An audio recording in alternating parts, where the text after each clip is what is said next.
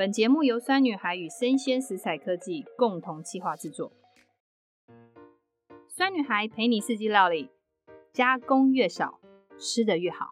酸女孩陪你四季料理 Podcast，我是酸女孩的创办人洋葱妈妈。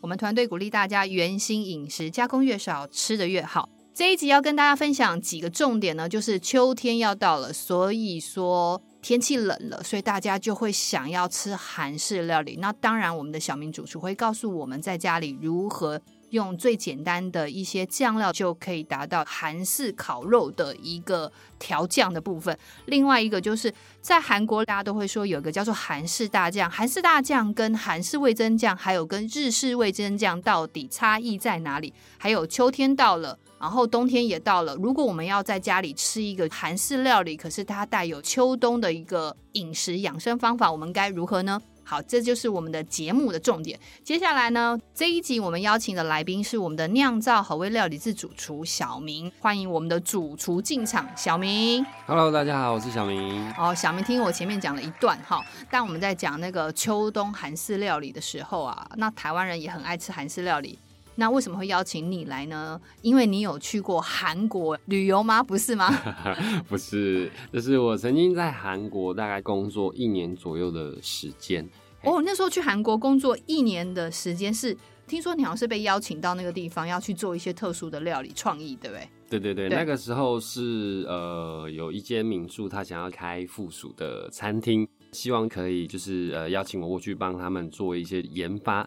除了融入韩国的当地饮食文化之外，可以带入，譬如说，是像台湾或者是像西餐做法的这些元素进去。所以我那个时候就去韩国工作了一年。哇，OK。那其实我们这一集会邀请你来的一个原因，就是当然第一，你有在韩国完整的工作经验，几乎有一年的时间去观察韩国人饮食跟台湾人的文化之间差异。那因为其实想跟所有的听众跟粉丝分享一下，就是。小明会成为我们酸女孩的酿造和味料理制的主厨，其实有一个最大的原因是，第一个，呃，我们有观察过，我们偷偷的观察过，偷偷的观察过，就是小明呢，其实他的妈妈跟外公是做中破赛出身。啊，你知道他就是一个台式料理出身的小孩，可是他刚开始投入料理的时候，他是选择法式，另外一个他又很喜欢泰式料理，然后他又去韩国待过一年。所以你知道他身上就是一个混种基因，就是你可以看到台式、然后泰式、韩式还有法式的精神。所以他在我们的整个食谱设计创意里面，你看一看他游刃有余在中西料理跟异国文化之间。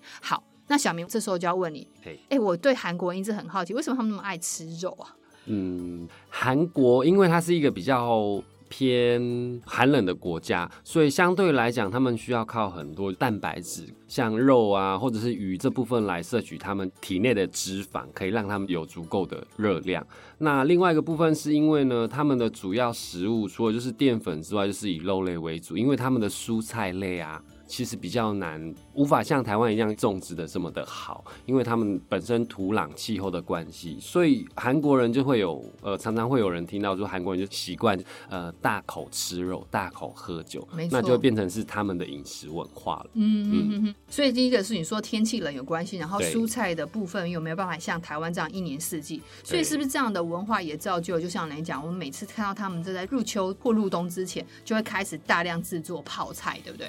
对对对，等于是他们呃，在冬天的时候，基本上呃不会有什么菜叶类，甚至根茎类的这类的蔬菜都比较难去种植，所以他们会有一一些习惯，就是在腌制的时候把这些菜叶类的东西先保存下来，然后变成他们可能譬如说一整年冬天下来的呃主要蔬菜来源。嗯嗯，好，OK，那当然是说。台湾人很喜欢吃韩式料理嘛？那因为第二部分就是我们有问，我们在网络上有查到一个数据，就是台湾人每个月有七成的民众是要吃韩国菜哦。最喜欢吃的韩国菜就是韩国烤肉，第二名是韩式炸鸡。因为现在 Uber Eats 跟 Foodpanda 很快，所以我们随时随地叫韩式炸鸡外送都非常非常的简单。好，那我们就想要请小明来跟我们分享一下，就是如果今天呢、啊，我们的粉丝或者是我们听众要在家里做一道韩国烤肉，可是说真的，他可能没有办法取得这么多比较偏道地的东西的一些食材的腌制的方法的话，你会建议大家怎么做？然后另外一个呢，这个我们现在是秋冬在吃韩式烤肉嘛，对，嗯、就不会只有单吃肉。你会建议说，我们因为我们前两集有讲中医养生，建议在秋天要吃一些干性食材。干性食材意思就是说，这个食物是带甜分的，比如说像是小米啊、黄豆啊，或者是红枣、苹果之类，像这样东西。那可不可以在这个韩国烤肉在吃的过程之中，结合一点点秋天养生的观念？嗯。好的，嗯、呃，在吃韩国烤肉的时候啊，一般来讲，呃在外面比较常会接触到五花肉，也就是俗称的三层肉。那呃，这个肉呢，其实我们可以在腌制的时候啊，呃，加入一些小技巧。跟一些原料进去，其实我觉得就可以达到一些比较呃偏向韩式风味的呃一个味道，同时也还蛮适合结合秋天这个时候，像刚刚洋葱妈妈提到，就是所谓干性食材的部分。嗯，那我们在腌肉的时候呢，呃，好，那小明先跟我们分享一下，嗯、就是是这个韩国烤肉啊，嘿，除了你刚刚讲，我们可以选择什么样的肉？肉的话，其实我觉得呃五花肉当然是我们比较常见的。我觉得牛肉也是一个蛮好的选择。好，那烤肉本身呢，我们最怕就是烤久了会觉得肉非常的柴，所以我们要先做腌肉的动作，对不对？呃，除了腌肉动作之外，要挑选就是油花的部分稍微多一点点。哦、对，因为其实动物的油脂啊，对我们呃人体呃不管是胃啊或者是蛋白质部分，其实都还蛮好。它是一个很天然的一个一个蛋白质的来源，所以就是。在挑选肉的部位的时候，我们尽量挑选呃油花稍微均匀一点点，然后稍微多一点点的部分。哦，所以其实小明提醒是，如果你要做韩式烤肉的话，嗯、那可能你的油花要多，就不要去选太瘦的肉，对不对？你的意思重点是这样子。对对对，好，这是第一个重点，选肉部分。那第二个，我们的调酱的部分，如何用家里的家里存在的调味料去做一个调整？呃，酱的部分呢、啊，像韩国大家常会听到，比如说，哎、欸，辣椒酱，辣椒酱。那这个东西其实在呃各大超市我们都可以看得到，就是红红的那一盒，他们俗称为太阳辣椒酱。嗯、对，那它其实本身已经有非常浓厚的辣椒香气啊，然后辣度的部分跟咸度其实都有了。那我们为了要让它更符合，哎、可以拿来做蘸酱，其实我们可以稍稍的在里面加一些些蜂蜜也好，或者是蜂糖也好。然后香气来源主要是来自于他们会很习惯的加芝麻油，嘿，那如果手边没有芝麻油，其实我觉得没有关系，家里面一定基本上都会常备香油。那我觉得香油其实是一个也是蛮好的选择。那因为它本身还是非常的浓稠，所以可以加入一些些的浅渍醋。那浅渍醋本身呢，它带有一些些的酸味，它不会让你觉得哎，这个辣椒酱觉得只是单纯的辣或者是咸的部分。加一点点酸的东西进去，其实可以让这个酱料的呃味道更加的平衡，而且可以让你在沾肉的同时，更吃到肉的鲜甜度。那其实只要有这几样元素，像剩下的可能譬如说，哎，白芝麻或者是葱花，依个人的喜好再添加进去，其实是都 OK 的。嗯，嗯，那因为小明你刚刚提到浅渍醋的部分哦，加入盐曲也适合吗？呃，加入盐曲其实也是适合的。那这个部分要取决在于每个人蘸酱的口味上面的习惯。对，那因为盐曲本身带有一些些的甜度，那它的咸度呢其实是微微的。所以如果你本身没有吃这么的辣，反而可以把盐曲当成是这个酱料的基底。然后反过来的，哎、欸，你只想要有一点点的辣来，呃，可能提升你的食欲的话，嗯、这个辣椒酱反而可以放的少一点点。嗯，嗯，所以实际上，呃，你的腌料的部分，腌这个烤肉的部分，你就会建议说，比如说加入浅渍醋、盐曲，还有韩式的辣椒粉。好，刚刚讲的辣椒粉，然后还有一些葱花跟所谓的芝麻油或者是香油，把它混在一起就好。那这样的话，那因为老实说，群众如果有时候觉得辣椒粉还要特地上去买的话，那有没有可能家里可以用的？我有看过一个叫做匈牙利的辣椒粉，可以吗？呃，呃，这个也可以。对，那它只是增添在肉腌制的时候，它本身肉带进去的香气。家里面就像我们刚刚讲的匈牙利的辣椒粉。这个也可以，它本身是带辣度的，或者是你手边有的是甜椒粉，这个也是可以的。如果这两样粉都没有，我觉得也没关系，甚至我们可以加入一些水果泥。那像韩国常用的就是水梨，把它磨成泥，这个就是在大家电视上面一定会常常看到。那我觉得，呃，水梨可能在台湾的价格略高一点点。那我们可以用苹果泥来取代，因为它同样偏有水果酵素，可以让肉质更加的软化，而且达到让肉质更鲜甜的作用。而且、小明刚刚蛮聪明的，他把苹果泥。好，或者是水梨的部分，把它变成泥，然后跟肉腌在一起。其实这刚好又符合我们中医养生建议吃干性食物，比如说苹果，它就是一个干性食物。嗯、好，然后另外一个就是我们在吃烤肉的时候啊，就是因为单吃烤肉就只有肉，那你会建议，嗯、比如说我们喝个汤，可以怎么样的煮？呃，汤其实我觉得烤肉本身它已经算是比较偏油脂偏多的食物了。那汤的部分，我觉得可以选择一些比较清爽，或者是让你觉得比较呃让胃比较舒缓一点点，口感上面比较平衡的状态。那我们可以煮一些些小米粥，或者是大米粥这个部分。那那这个粥当然不会像我们呃可能平常吃的那种米粒比较多的，你可以选择水比较多一点点。用小米跟大米本身的淀粉质去煮出它的一个浓稠状态。那我觉得在吃烤肉的同时，你想要解腻的时候，哎、喝一两口这个粥品，你会觉得哎、感觉好像口腔里面顿时间比较清爽了。那在烹煮的过程之中，甚至可以加入一些山楂啊，或者是红枣，或者是像我们刚刚讲的苹果泥的部分带进去，当成是一个汤底。那这个部分其实都可以让你在饮食的过程之中有一些不同口感上面的刺激，不会让你觉得说，哎，单吃烤肉只吃到的很油腻感。嗯，对，又可以很均衡。哎，那小明，你刚刚讲的小米，或者刚刚我们的粥品里面加入枸杞也是 OK，枸杞、红枣都不错。对对对，因为它们本身都是带一些甘甜性质的东西，不会让你觉得说，哎，好像在喝甜汤，它只是微微的。那同时就可以达到去去油腻的感觉，其实是一个蛮好的搭配。因为你知道妈妈吼很喜欢枸杞。所以你们现在很开心，你们可以加进这一道料理里面。好，接下来呢，就是我们第三个挑战要给小明的，就是因为小明很厉害，就他常常会设计一个酱，然后这个酱呢，把它调好之后就可以做三道料理，你知道吗？妈妈很忙，所以我们很喜欢这种料理设计。那小明，如果现在我们要呈现那种韩式料理的一个风格，在家里，你觉得韩式料理他们在家里面都会做什么样的酱？然后那个酱可以做好多事。你会建议大家需要学什么？嗯、然后你要跟我们分享这一道酱怎么做？嗯嗯，我觉得韩国有一道，呃，它本身不能够算是一个对他们来讲不会算是一个经典的酱料，可是我觉得把它拉回来台湾做使用的话，我觉得它还蛮经典的。这个酱料可以当成是一个万能的酱料。那在韩国叫做包饭酱。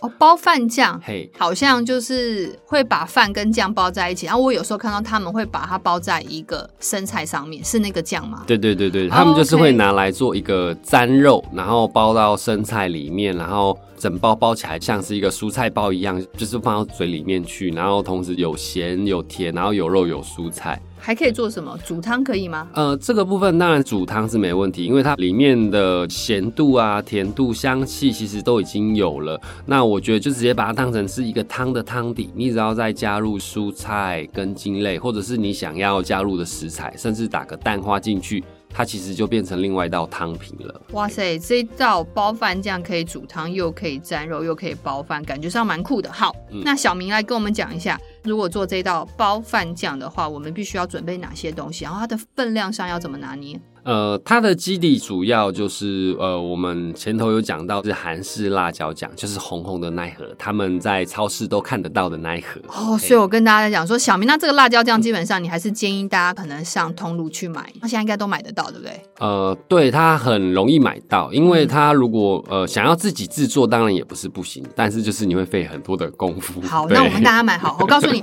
等一下我们介绍所有的配方里面，只有他要买，剩下全部都是用家里存在的东西。好，嗯，就是。是你要上通路去买一罐韩式的辣椒酱，好，然后还有什么东西呢？然后还会呃加入芝麻，芝麻的话我们选用的是白芝麻，白芝麻很简单，好，对，然后还有芝麻油，那如果没有芝麻油，呃，家里面的香油其实就可以了，也可以，对。好还有他们会用到韩式大酱，那大酱没有没关系，可以用家里面有的味增去做取代就可以了。嗯、然后接下来会使用到浅渍醋。好，嘿比例配方的话，我们的韩式辣椒酱，那我们在这边不用跟大家讲几公克，因为毕竟。大家还要再拿那个汤匙去量，很麻烦，所以我们之后在呃整个食谱里面或者在 podcast 里面呈现的方式，就会跟大家讲大概是几比几。好，那大家可以随着这个比例几比几再去把它放大跟缩小，随着你食材上做变化。那我如果这样的话，我们的韩式辣椒酱在刚刚所有的配方里面，它要占比要占多少？呃，它会占所有比例的二，二要占二。那我们刚刚讲还有另外一个比例比较多的，可能是味增，对不对？味增是要占多少？它的占比会是一。哦，所以其实听起来就辣椒酱是二，韩式辣椒酱是二，然后味增是一，然后接下来的话，浅渍醋的比例是多少？浅渍醋的比例就会是零点五。哦，零点五。那芝麻油呢？呃，芝麻油的部分的话也是零点五。哦，零点五。然后葱花。葱花的部分，我觉得可以因应每个人喜欢的呃口感去做增加，包含我们刚刚讲到的白芝麻的部分也是，喜欢呃香气稍微足够一点点的，那我们可以多加一点点。嗯，好，所以我帮大家重复一下这一道包饭酱的比例，就是韩式辣椒酱二，然后味噌的比例是一。那你可以用酸女孩的烹煮味噌，它其实钠含量比较少，我们是减盐百分之三十五。然后再来的话，我们的浅渍醋是零点五，跟芝麻油的比例都是零点五，然后再加入葱花适当少许，然后还有白芝麻。好，那把这些东西混合成之后，就可以变成一个非常万用的包饭酱。那这包饭酱如果放进冰箱的话，它可以放多久？呃，其实基本上保持的好，就是如果你都没有在使用的呃部分去沾到水的话，这个冰一到两个礼拜是没有问题的。对，因为它本身的呃咸度，然后里面它的水分是少的，那只要保存的恰当，譬如说装到玻璃罐里面或者是密封盒里面，放两个礼拜是没有问题。哇，太棒了！嗯，所以这个酱到时候你就可以拿来煲饭，然后煮汤，然后沾肉。超方便的，OK，好，嗯、包饭酱完成。然后最后一题呢，我们有一个粉丝哈就提问这个问题，就是韩式料理中的韩式大酱又叫做韩式味增酱，它跟日式的味增酱到底差异在哪里？如果家中没有大酱，如何做出相似大酱的调味呢？然后大酱又要如何使用？所以我觉得在这个问题里面，我们就回答大酱跟日式味增酱的差异。嗯，他们两者的差异其实在于。他们在制作过程的原料一样都是用黄豆，对，那前期一样都是去发酵变成豆曲豆饼之后，然后再去浸泡液体。那只是在浸泡液体的时候，就就是像韩国他们会呃增加一个东西叫做。松叶，松叶哦，哦，就是那个植物的松叶，松树的叶子。嗯、对，那因为他们在这个部分增加松松叶是在呃酿造大酱的过程之中啊，就是那个松叶会散发出它的香气，一个木质的香气。嗯，然后你在使用大酱的时候呢，会有一种比较淡淡的松树香气在里面。所以我们每次都看到大酱里面就有一粒一粒粒，就是这些东西，对不对？呃，一粒一粒应该说就是。呃，韩国他们是比较。会用圆形的部分去做酿造，因为他们毕竟还是都是比较偏向传统手工。嗯、那日式的味增比较不一样的是，他们会在酿造的同时啊，增加卖这个原料啊。对，所以就是他们因为是比较走比较细细致路线，所以我们常会看到像日本的味增，他们的质地都是比较细腻的，对，滑顺的。那像韩国的，就是你看得到颗粒，那个颗粒甚至你可以把它想象成是有一点像是台湾的辣豆瓣酱的那个豆粒的感觉，但实际它不是豆瓣酱，对，它们是不一样的东西，只是长得很像，很像，因为颜色很深，然后有以很多的颗粒在里面，大家就以为它是。